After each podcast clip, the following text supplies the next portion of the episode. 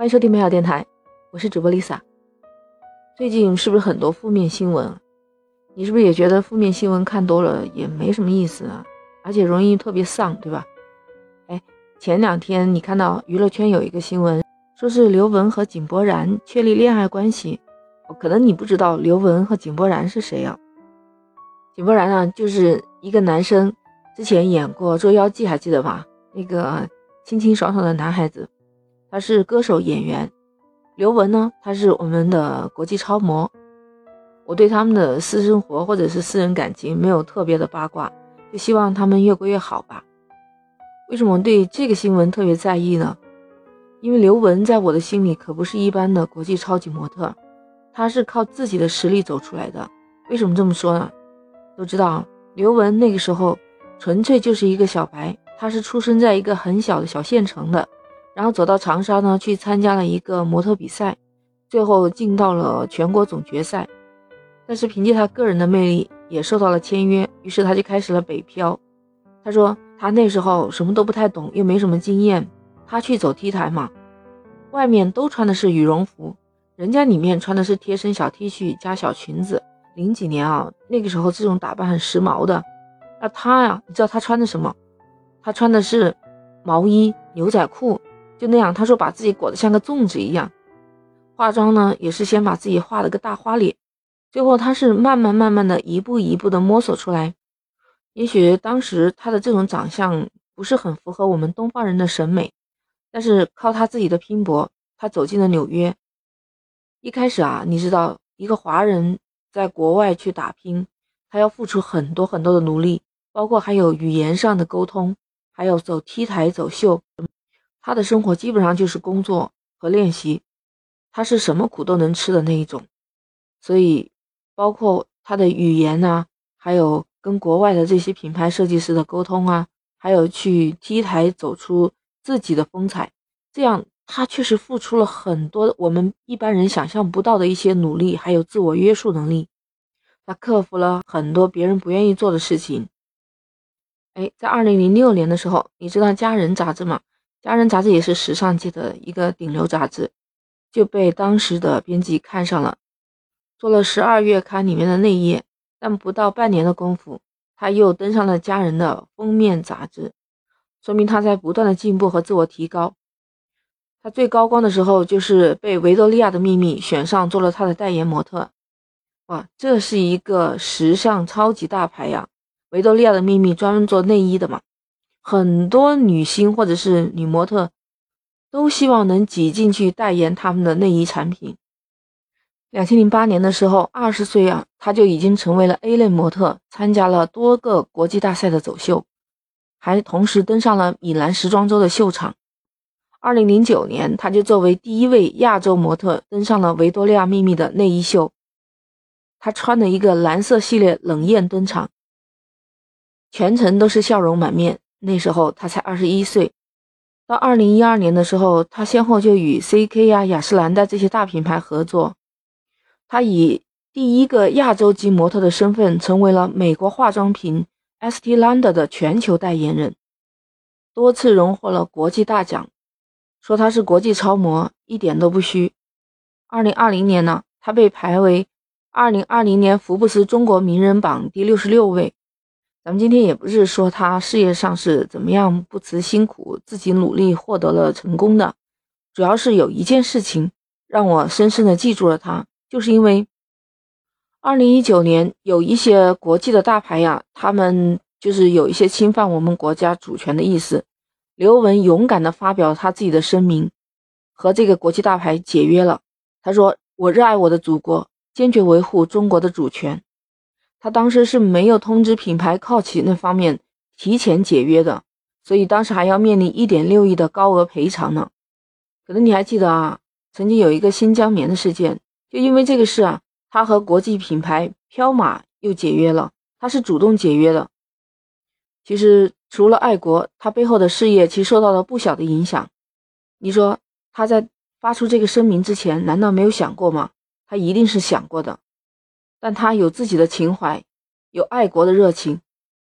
到后来，二零二零年疫情的影响啊，再加上国内外航班的一些停运呢。所以他到国外去 T 台走秀，基本上就成了一个停摆的状态。你说他一个模特，本职工作就是走秀代言，他又不在娱乐圈，也没有必要靠提前解约这些经济上的损失来给自己标榜，或者是在给自己增加粉丝或者是关注度。其实这也就是他的本真。早些年他还和一些明星志愿者啊，去到一些特殊的儿童机构进行公益回访。参加一些传递温暖和爱心的活动，你知道他大表姐的这个称呼是怎么来的吗？说是有个故事，嗯，他有一次坐飞机去国外嘛，那粉丝在机场就认出他来了，说：“哎呀，你就是刘雯呐！”哎，他当时因为害羞，然后就随口编了个理由说：“哎，我不是，我是刘雯她表姐。”所以从那以后啊，刘雯别人就亲切的称她为大表姐了。所以我特别喜欢刘雯，也不是因为她是什么样什么样的超级模特。当然了，她的事业确实是一个光环罩着她，但是我更喜欢的就是他这种为人处事的态度。你呢？你怎么看？有一个奢侈品的品牌，我想你应该也知道吧？迪奥 （D-I-O-R） 这个品牌非常大牌了。那最近我们是不是在网上也看到了沸沸扬扬的一些说他抄袭了马面裙？其实我一开始就看到了这个新闻，本来想说一说的。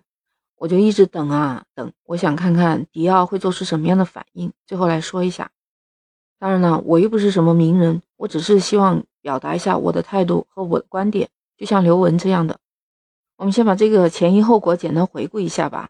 就是迪奥在他的官网上放了一条半身裙，售价是两万九千元，被网友爆出来说，这个跟中国传统服饰的马面裙是非常的相似。这个还没什么，但是迪奥称它这个设计是标志性的迪奥廓形，那这可不得了啊，那就成了迪奥的专利了。所以被网友纷纷送上了热搜，说迪奥抄袭中国的马面裙。不说别人，就听过我节目的朋友也应该知道，我在讲民国的服饰前世今生的时候，也提到过马面裙，这是我们国家古代就有的一种裙子，它是四个裙门，两两重合。左右两侧呢就是褶子，前后重叠，那形成的那个光面就叫马面。真正要追溯马面裙的年代，可能从宋代就开始了。那时候的设计就是为了骑马方便设计出来的这种裙子。后来到了清代就成了流行服饰，从皇后、嫔妃要到普通老百姓都会穿这些。我也是根据典故历史看到旗袍的前世今生，就知道。这个马面裙一直流传到了清朝，从皇后、嫔妃一直到普通的人都有穿这种裙子的习惯。那后来是因为追求了这种华美的服饰，所以就变了一些花样，比如说增加了褶子啊，还有增加了一些刺绣和手工艺。但其实这都不影响马面裙一直是我们古代流传下来的服饰，还有些受到了我们今天那些喜爱汉服的人的喜欢。按理说，迪奥的设计师拿去借鉴也就没什么可以说的了。但是你知道吗？他说什么？这是融合了法国和韩国的文化，其实明明就是中国的马面裙嘛。那你如果是标上了借鉴于中国的马面裙设计，可能网友就不会把它扒出来，也不会有这么大的反应了。你知道吧？就在七月二十三日，也就是前天的时候，很多我们在国外的一些留学生啊，还有一些汉服的喜欢爱好者。他们克服了重重困难，跑到了法国巴黎的香榭里大道迪奥的品牌门店门口，去表达他们的诉求。我看到了他们的视频和一些照片，他们有几个姑娘站在一起，高高举起一条我们的那个马面裙，向世界认真的展示我们国家的马面裙。还有的呢，手上就拿着标语，写着“请尊重我们的文化”，还有一个标语写着“停止文化挪用”这样一些口号。对迪奥公司表示不满，甚至都还感动了路过的黑人小哥哥，他也帮我们站台去做这个宣传。自从网上热搜开始说迪奥抄袭我们国家的这种无耻行为，大家都在批判他。